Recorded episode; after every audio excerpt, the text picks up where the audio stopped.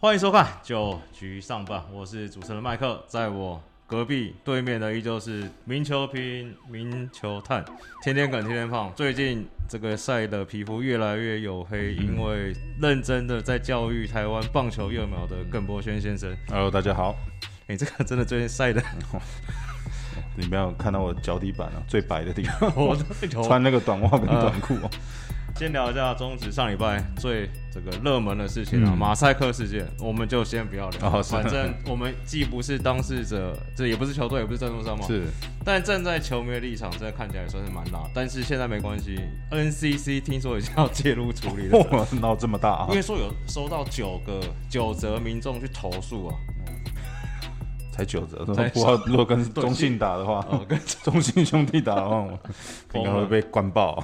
中信兄弟上一拜嗯。最出名的事情就是这个曾颂恩、啊，是。这个在关键时刻连续挥了三颗挖地瓜的这个变化球。变化球，嗯，连三挥三振。那这个网络上就疯传了这个迷因图，就是什么祝总的手势啊，千变万化，不管你比了几种手势，他就是看不懂。哦这不是饭团，是不是在我们棒球界，啊，棒球界。就是叫你等一颗的，呃，不是说等一颗，就是说设定大概就只有这个范围的球可以打。嗯然后教练跟你比这样子的话是可以开一点。嗯，这样子的话就是只有在这个圆圈圈啊两手之间的这个范围才能打。那当时的确看起来是比较可惜啊，因为我刚好也在播那场比赛嘛。那他是从这个没有好球两坏球这个球数绝对领先开始，对，第一颗挥完以后，马上祝总就给他的这个手势。那、我相信挥完真松也有用余光，眼角的余光稍微瞄一下祝总，因为那球挥的是有点离谱，离。谱啊，对啊，对，马上就给他这个手势，可是好像第一次啊没有办法解读好，嗯。因为接下来下一颗嗯，马上又灰了，对，那祝总就毫不留情的啊再比一次啊，对。可是就刹不住车了，嗯。因为其实林奕翔那天的滑球啊，对于左投来讲是相当的犀利，对。这有点像那种我们常看到我们看到这种 foot slider，、哦、就是说这个滑球是会打到右打者的一个后脚的一个哎位置。对对对，那其实在这个两个之前，其实更关键的是，嗯，呃，陈子豪对，跟陈文杰这两棒、嗯。在没人出局三垒人的时候，也是遭到这样子的一个球路三振。呃，，三振掉，嗯。所以最终那场比赛中信没有办法呃嗯。逆转获胜，嗯，也是相当的可惜。对，了，其实这件事情，呃，有一个讨论最讨论热烈的点，嗯。就是说为什么就是譬如说祝总不像是可能少棒或新少棒，就直接给他一个红灯，就你不要三角形嘛，你给他比个叉叉，说不准挥，直接拿标识筒出去摆。对啊，对，当然我我觉得就是说，因为刚那个是没有好球两坏球，第一颗他挥就是说，呃，你上让叫真松上去，不嗯。希望他选保送，你是希望他可以一棒打回来啊比赛给结束嘛？当然一好两坏还是呃打者的一个球数对嘛。啊，祝总一定心想，哦，我就跟你比这样子了。啊你应该认知上面要稍微的嗯 动一下脑袋，知道要设定哪里的球。对，那结果还是回了。啊，呃，我觉得这个也双方也都没有错啦，就是说在这种积极的，在这种情况之下，呃，打者是会比较积极的嗯去攻击。那以祝总的心理会是学不，他比这个东西不是要你选四坏就保送，对，他是希望你设定对于比较自己有利的球路来做去攻击啊。去攻击啊。那讲到林一翔嗯。在那个三垒有人嗯，情况下是。这完全的这燃烧，燃烧起来啊连续的投这种相当精彩的嗯滑球，这这这也是没有办法的。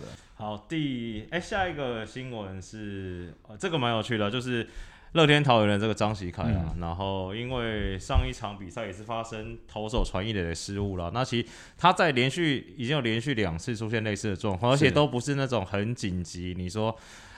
啊、什么三垒边线偷偷冲过去，要什么马上甩，就是那种很给你很安稳，还可以再走个两步再传是。那那时候看那些画面，会感觉他就是在选择传球的时候好像有点 K，就是有点犹豫啦。对，然后想要用上肩传，他整个球是喷出去的。而以你，你会觉得这状况要怎么去那？我我觉得，就像你刚刚讲的，以我来讲，我也是呃比较喜欢处理处理这种比较紧急的球。嗯反正这种轻松的，嗯。因为我们投球常讲到，就是说在你平常投到本垒，你几乎都是尽全力的投球。对，那有的时候这种打到你正面，呃，给你时间来做考虑的时候，你可能可以选择垫一步或者垫两步，嗯。结果没有算好，可能变垫三步，甚至球投不出去都往一垒呃跑过去嗯。要用下手传的，也都是有看到这样的迹象啊。嗯。所以呃，包括很多时候投手，我记得像小火锅学长他自己也讲过，就是就连牵制这种比较软弱的球，其实往往都会造成他的困扰。所以张喜凯这样子的状况，我觉得不止他有一个了，其实蛮多投手都都有。对，可是，一旦露出这样子的马脚以后，我相信往后应该会有很多突袭短打，嗯，呃，不会朝着三垒点，应该朝着他们 打点过去。所以正常的话，投手教练会怎么干？会说你就是用力吹就对了，不管时间。我觉得对于心理上的安慰啦，也只能这样子讲啊，就说哎，那你接到尽可能的呃，不要想到你国小传爆传的 被教练把 这可能你说国小的阴影，对，可能国小的阴影呢突然涌现上来。我想到另外一招，对，就是说可能就是说你接到的时候，尽可能的还是当做说你在呃投本垒的这样子一个心态，就是呃。正常的这样子区就像你刚刚讲到张喜凯嘛，他是提前侧头的，他接到这个球，他这个从手从下面这样一路的举上来啊，到底在想说我在找哪个 放球点，然后就举到最高，就球就喷过去了。好，下一个哦，也是中信兄弟啊，就是他们其实这礼拜开箱了一个新人啊，李胜宇，而且是自己培养的新人啊，是。这个中职初登板就缴出单场四安，超过蒙打赏猛中之猛的表现。对，那当然呃，下半季。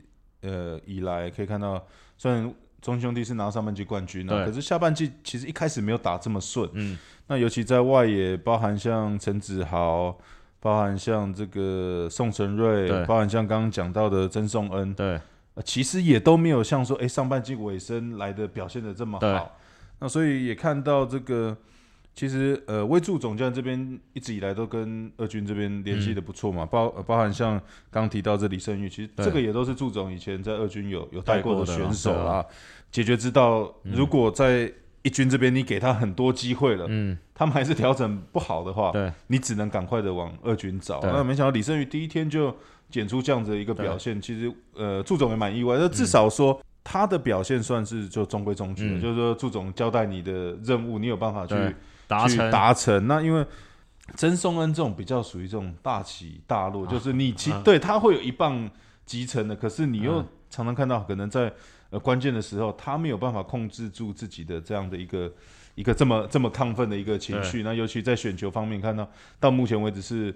应该是还没诶，一次保送，只选到一次保送，就是从那个打那个那我们刚才讨论很久那个打席之前是零，嗯，你算也算学到教训了嘛。下一场昨天比赛马上选到生涯第一个保送，对，所以就是就是必须要做这些调试啊。那对，就是说呃，即将就是反正下半季结束，他们就是要面对总冠军了。无论如何是面对总冠军，那就是要去找到一个最好的阵容。我觉得这就是祝总下半季，我觉得。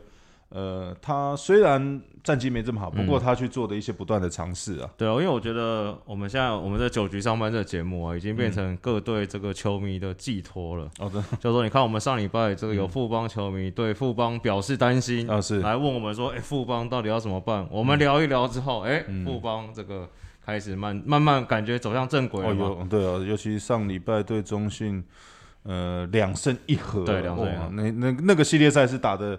的确相当精彩啊！打完那个系列赛，就有象迷跑来我们这边留言说，他们的兄弟象的打线到底是发生什么事情呢？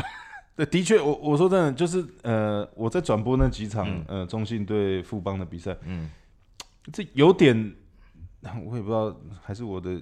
转播主场的这个运气不太好。我在上个礼拜是转播副帮，对，所以头痛的是主场主场的副帮，就好像一直找不到那个输出，就是到底要怎么样赢球的一个。应该是说打的很闷，很闷呐，就是说该该基本功、该手背、该投手，没有一个环节衔接起来，或者说，哎，好像今天看到打击有一点点出色，哎，手背马上，投手又又不给力。对，那上个礼拜的中英兄弟就有一点像这样子的情况，对。你很很难想说，哎，这个会是上半季才拿到冠军的一个球队吗？上半季在尾声的时候打的这么样有竞争力，就是下半季你可以看到，大概在五棒以后哦，这个打者的一些状况是比较多的。你看，呃，第一棒这个王威成这里，然后陈文杰其实状况也不是这么好，慢慢往下滑了。，对，那陈子豪，嗯，唯一可能我觉得状况最好的，保持最好还是许徐继宏。啊，许继宏还是相当稳定的，这种几乎每场都有安打，甚至长打，对，呃，甚至全垒打的一个表现。嗯。再来，你看到原本的 DH 是让智胜或者思琪，周世奇两个那思琪的状况不好，也已经下到二军去做调整了嘛。那再到后面这边小可爱，状况也不好，嗯，对，姜昆宇这边也有一点状况，然后宋承瑞跟曾颂恩也不像说在上半季尾声，呃，让祝总这边有诶突然好像很惊奇的一个感觉。嗯，那捕手高宇杰杰跟陈家陈家驹这边也是好像打的嗯。比较不稳啊，所以所以整体这样子下来。的确是，我觉得呃中信比较可惜，就是好像五棒以后就嗯，没有什么竞争力了，就是突然呃很会得分的一个球队，甚至说整个上半季打击各项数据都排在前面的球队，突然在面对到富邦是完全被压制住。应该这样讲了。我们公平公正的来讲，象迷这么的这个算是伤心啊，觉得他们兄弟、他们的兄弟、他们的中信兄弟嗯到底什么了？但其实你看战绩，其实他们还是排第三，才输 第一名一点五场嘛。对我我我觉得对，就是说呃。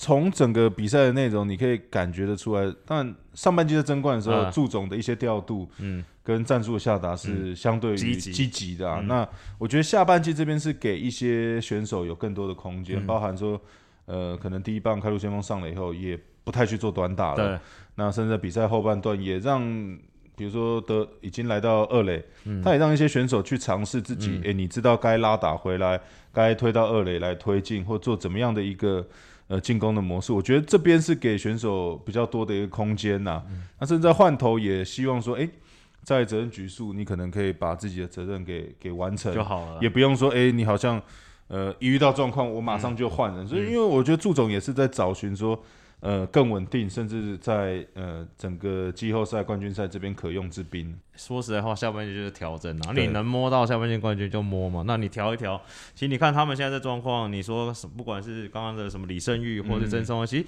祝总就很明显就是再多给这些年轻人机会嘛，那你慢慢调。那真的有机会下半季，你说到最后二十场，假如说这个胜差还是在譬如说两三场射程范围内，那可能可以拼一下。对，那因为整体啦，你还是要看整体战力，尤其现在呃先发投手群这边呢，嗯。你刚其实你看本土郑凯文、黄恩赐还算稳定，对，那这吕个彦青。吕彦青第一场看起来还 OK，、然后德保拉也啊算是稳定的，啊不过罗杰斯。格这边里斯 格里斯这边，我觉得就是让祝总比较头痛的。那可能也要等到说新的洋将来嗯了，整体的呃战力是有补强上来嗯以后，我觉得可能会做一些最后的冲刺啊。好，我们休息一下，下个阶段再回来九局上班。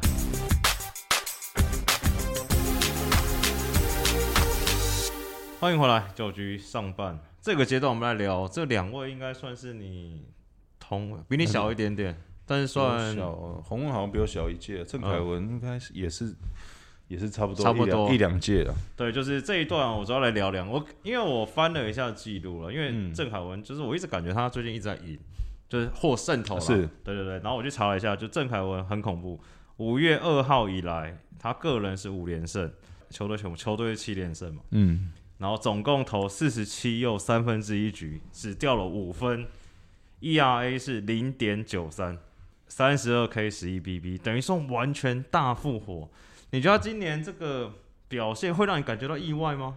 哦不会啊，我一直觉得就郑凯文都是有呃这样子的实力的选嗯手，尤其我刚刚记得他回来台湾也是呃为球队投先发的位置，那控球一直都是 Kevin 的一个优势嘛。嗯那尤其你可以看到他在场上其实、呃相当的稳健，对没有没有太大的这种心情起伏啊。当然有的时候还是年轻人还是会有一点小小的脾气啊。不过我觉得这个都还好，在 他。呃，投球方面，他的一些责任，他该做的都有做到。那当然，前两年、前前三年可以看到，呃，一度是被调到牛棚的一个位置嘛。那其实，呃，近期有看到一些年轻的好手，包含像李正昌、吴俊伟这些，蔡王奕启哲、蔡奇哲、王一凯。那今年就是在春训的时候，呃，祝总也特别让呃 Kevin 再来尝试做一个先发。其实他调整很快，我觉得他跟等一下我们要聊到陈文，大概都是这种教练非常喜欢的投手，就是说他们投球可短可长可短啊，嗯。就是说教练给他的任务几乎都可以完成做到，嗯。比较不像说像我们这种类型的，就是牛棚底的，你叫我们投 投先发可能会要你的命你让你投 opener 对，那或者是有一些投手他就只适合先发，啊，他到牛棚你就要投那种紧张的局数没，错啊，那种压制力又啊没有这么足够。啊，那我觉得郑凯文今年最好的，你看到从他的呃四十七又三分之一局里面仅仅投出十一次的保送来看，你看几乎是这种每四局甚至以上才会投出一个对四坏球保送。那他也是相当有智慧啊，他嗯。在中华职棒打滚这么久，嗯。也大概知道说要怎么样去面对这些打者，嗯。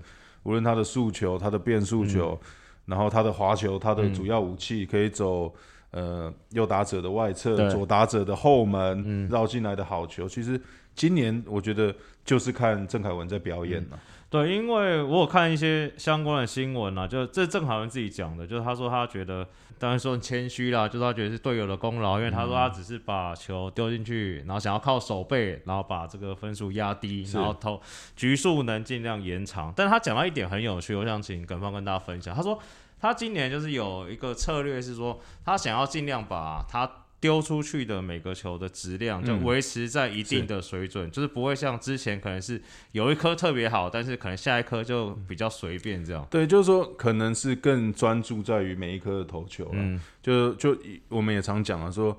呃，你带着很愤怒的心情啊，去投这颗 一百四十公里的啊球，跟你带着很轻松的心情去啊。投这颗一百四十公里球，我打者打起来是有差的，真的有差。我的气场是差 很大的。没有，这真的就是说我们、我们就说球的质量嘛，对，同样是测到一百四十公里的球，啊。最终球的转速跟尾劲啊。绝对比那个如果同样是一百四，然后没有尾劲的球，对。一定是有质量的球比较比较难打。那嗯。这个就是说，呃，Kevin 在今年的心态上的一些改变，就是说嗯。他在专注于。呃，每一颗的一个投球，那也是说不容易啦。你经过了两三年以后，没有先发以后，嗯你变得你看一场至少七八十颗球起跳，嗯你变得每一颗要专注，嗯，那你也看到，就是有办法这样子展现他的一个球威啦。对。那刚刚有聊到这里第二个投就陈宏文了，陈宏文的这个样本数比较少。他转到先发之后，第一场是对统一，五局六 K 掉一分；第二场对兄弟，七局一 K 失两分，但责失是零啊。我是看单纯看这个数字，因为其实七局一 K 不太像大家认知的陈宏文。那你觉得陈宏文转先发的成功，这个投球策略是不是跟郑凯文也有点像？就是也是投进去，因为我觉得他们两个都是呃很聪明的投手，啊在讲呃都有相当好的一个控球啊。那洪文其实你看到第二场面对到中信兄弟嗯七局，虽然只有一 K，对，不过我觉得他就呃你讲聪明，就是说他会去呃因当天比赛而嗯定说我是要呃积极的抓三振呢，还是说我投给你打？如果今天我顺顺的，嗯，呃你。包含我们讲到现场的风势嘛，逆风打出去外野飞球不太会飞不出去，或者说我今天控球就特别好，尤其我觉得，其实近期的洪文用的比较多比例的速球，啊，相较起他在牛棚，我觉得他牛棚的时候反而比较多的滑球啊、啊直插球。可是来到先发以后，你看常常这种速球塞进去，啪打一个这种内野高飞球，啊，或者啪直接打在头上的一个啊内野滚地球，让他去赚取到很多的这种轻松的一个出局啊。我觉得就是他在先发他还是有他厉害的地方。啊我觉得两位之所以可以这样，还有一点就是说，其实他们都没有太多的伤势。啊，对，你看那洪文，你说嗯也他也这样算一算，也三十五岁对对。对，你一下在牛棚这个上半季，我马上就说，哎、洪文，你投四局啊完了以后，热身完毕了，下半季要扛起这个 先发了固定的一个先发。哎对其实他也毫不啰嗦，你看这两场比赛的确是呃有效帮助目前这个嗯富邦悍将这边比较空缺的一个先发的位置哦。好，那聊完了这两个算老妖怪，还哎呀三十五啊算了，就是老妖怪了。那我们刚好就顺着来聊这个四个算今年选秀大物了。其实嗯刚好一轮，其实我们这个江城湖都聊过啊，那吕彦星还没聊。然后我们先聊吕彦星好了。好这吕彦星初登版，呃，你先讲一下你感觉怎么样？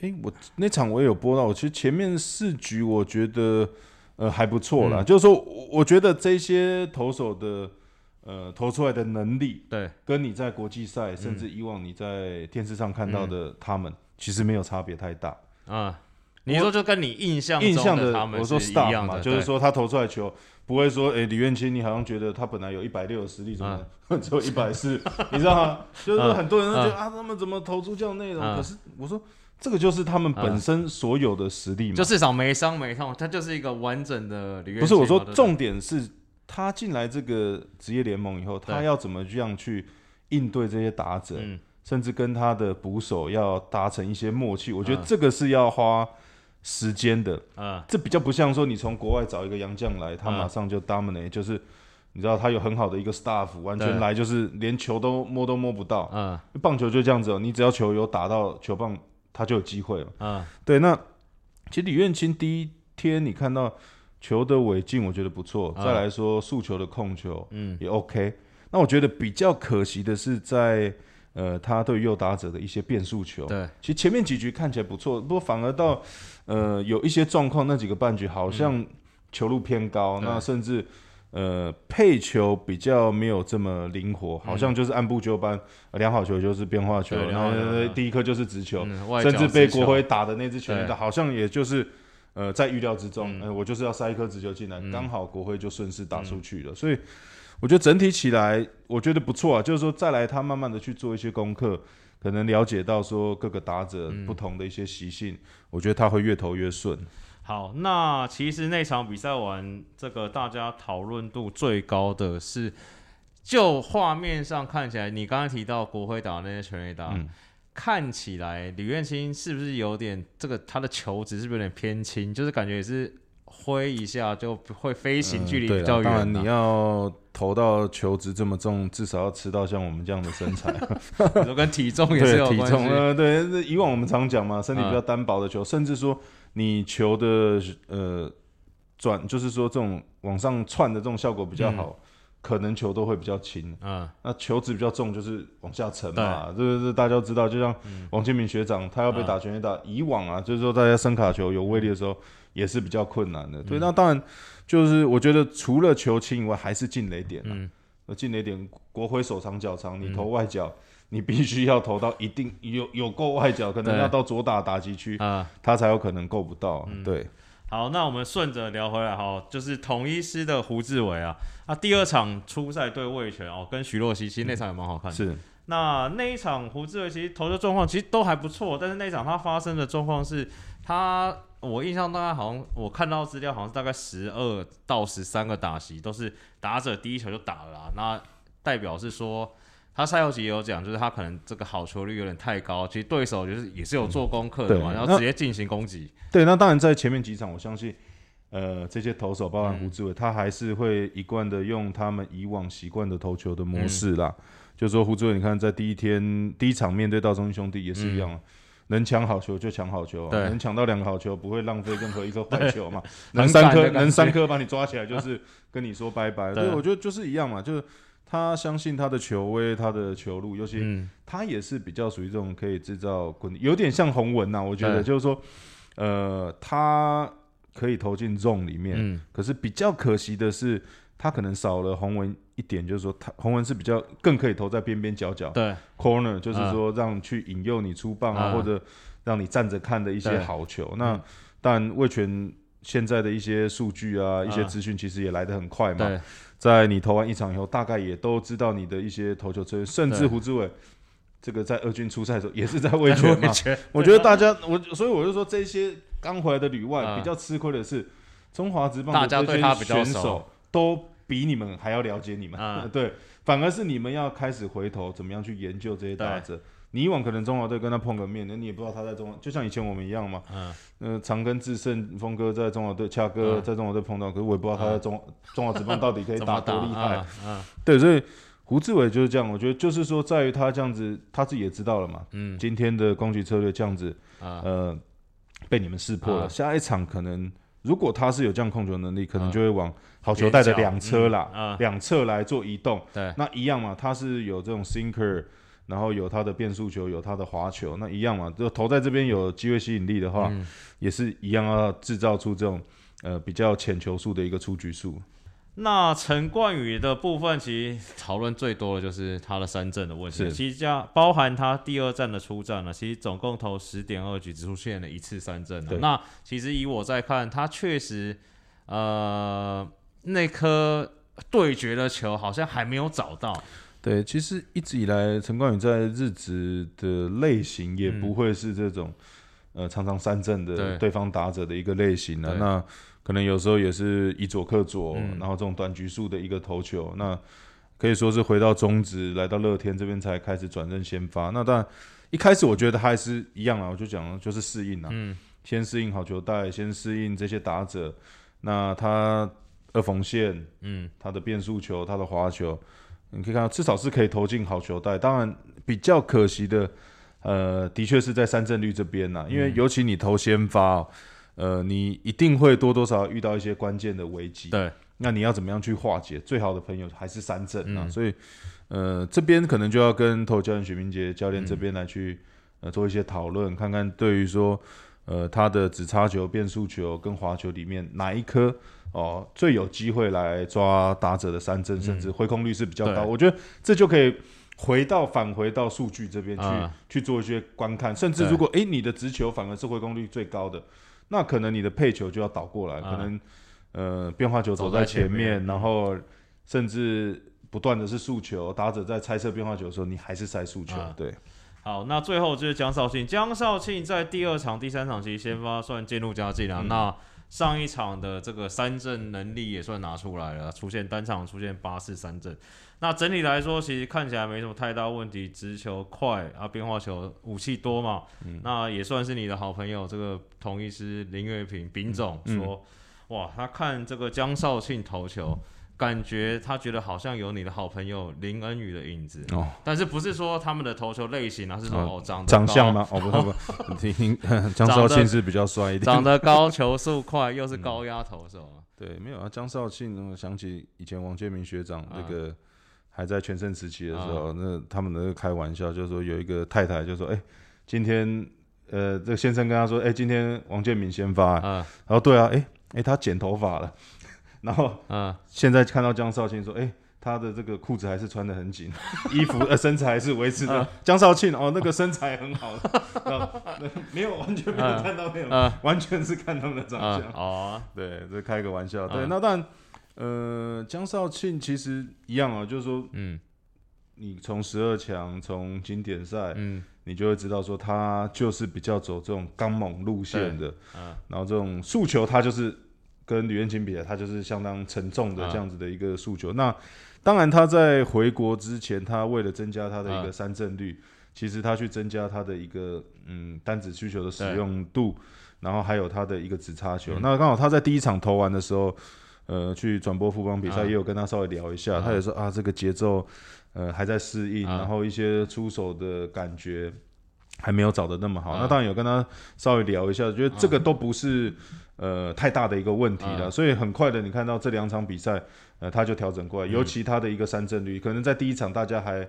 有点这个担心说，哇，第一局就哇兄弟就夯不啷当啊，先打个三分。那不过我们也讲到嘛，在最后一局第三局，啊，你看到他两次的一个三振，呃，都是用他最好的球路曲嗯球，对，投了一个干净的三上三下。那很多人说啊，为什么要在那个时候就换？那洪总也是说嘛，希望给他一个最好的感觉，美好的回忆，美好的回忆，然后让他退场。你看接下来的两场就嗯投的相当的稳定。对啊。好，那我们休息一下，下一段再回来聊魏全龙。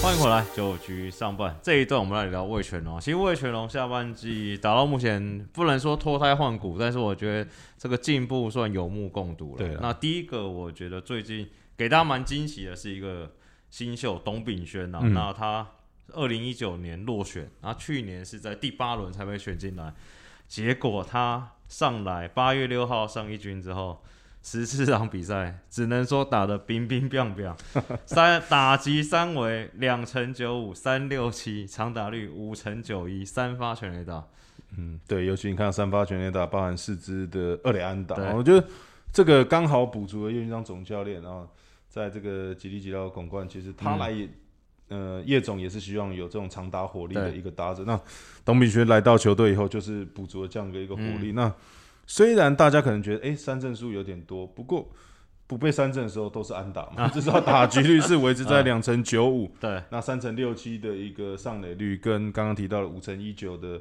呃长打率，对，我觉得也没有什么好再挑剔，说他啊。的一个三振的状况比较多。对我觉得，呃，包含他，然后近期的像郭天信，其实也都表现不错。我觉得嗯。慢慢的，呃，魏全龙队的整个队形是越打越啊顺了。那那个我有看到这个资料啦，因为我原本对他不是很熟，就查了一下资料，好像说他的这个模板可能是乐天桃园队的朱玉贤，我觉得要达到朱玉贤的成绩，啊。可能还需要一点点、哦那个 天花板可能是对，就是说，爬当然当然期待他是啊。往那个方向，因为两个应该都是文化大学的。啊，也都型你觉得有点像吗？呃，其实身材啦，我觉得啊。身材跟那种 power 是、啊。是蛮像，不过印象中的朱玉贤的挥击是稍微短一点，因为啊。朱玉贤拿棒子又拿的比较短嘛，对。然后他又比较 uppercut，就是啊。又、又这种海捞式更更更明显啊。不过两个都是不错的打者，啊因为我们知道文化大学呃廖敏雄总教练这啊边强打少年。强应该也都可以，都都教得出很好的啊一个打者，包括郭天信也是这个文化大学的。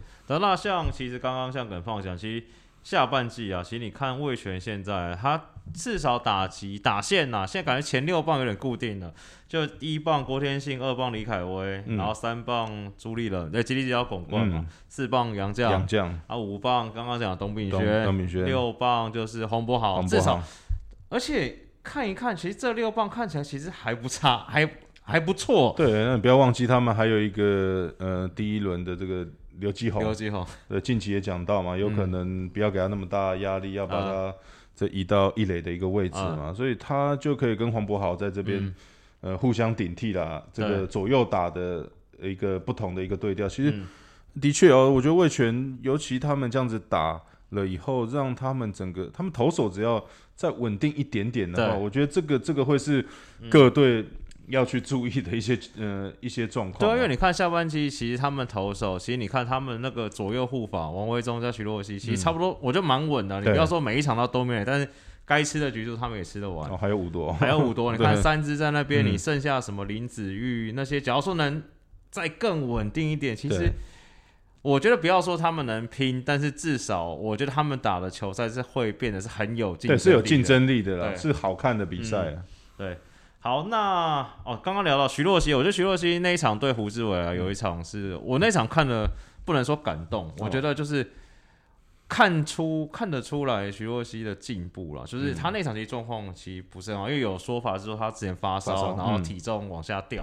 那你其实你看他那场就是直球速度大概一四二一四五，然后又是面对到这个之前让他一直很苦恼的同一师的打线嘛，嗯然后虽然他投了五局，但是他用了比较多球数或不同的投球策略，可能刚好那天也是朱立人在配球，嗯可能又不太，就是变化蛮多的。然后你看他就这样安稳的度过了五局，你就觉得说哇，他这个也真的算是有成长啊，我觉得。对，除了这个以外，他本身就是我们讲的中职也是顶级的投手，啊就是有这样的 staff 啊。啊、那以往可能一百五起跳到一五五，那啊。让你个十公里，反正那球的尾劲只要还在啊，我站在投球的还是叫许若曦，啊，这个对于打者打者来讲就是压力很大。对，我们以前常开玩笑嘛，站在投球，曹景辉跟耿博轩两个啊。投出同样的球，哇，曹景辉跟铅球一样，对，就是这样比喻啦。对，说他还是有他呃在球场上投球的智慧，甚至说他的一些。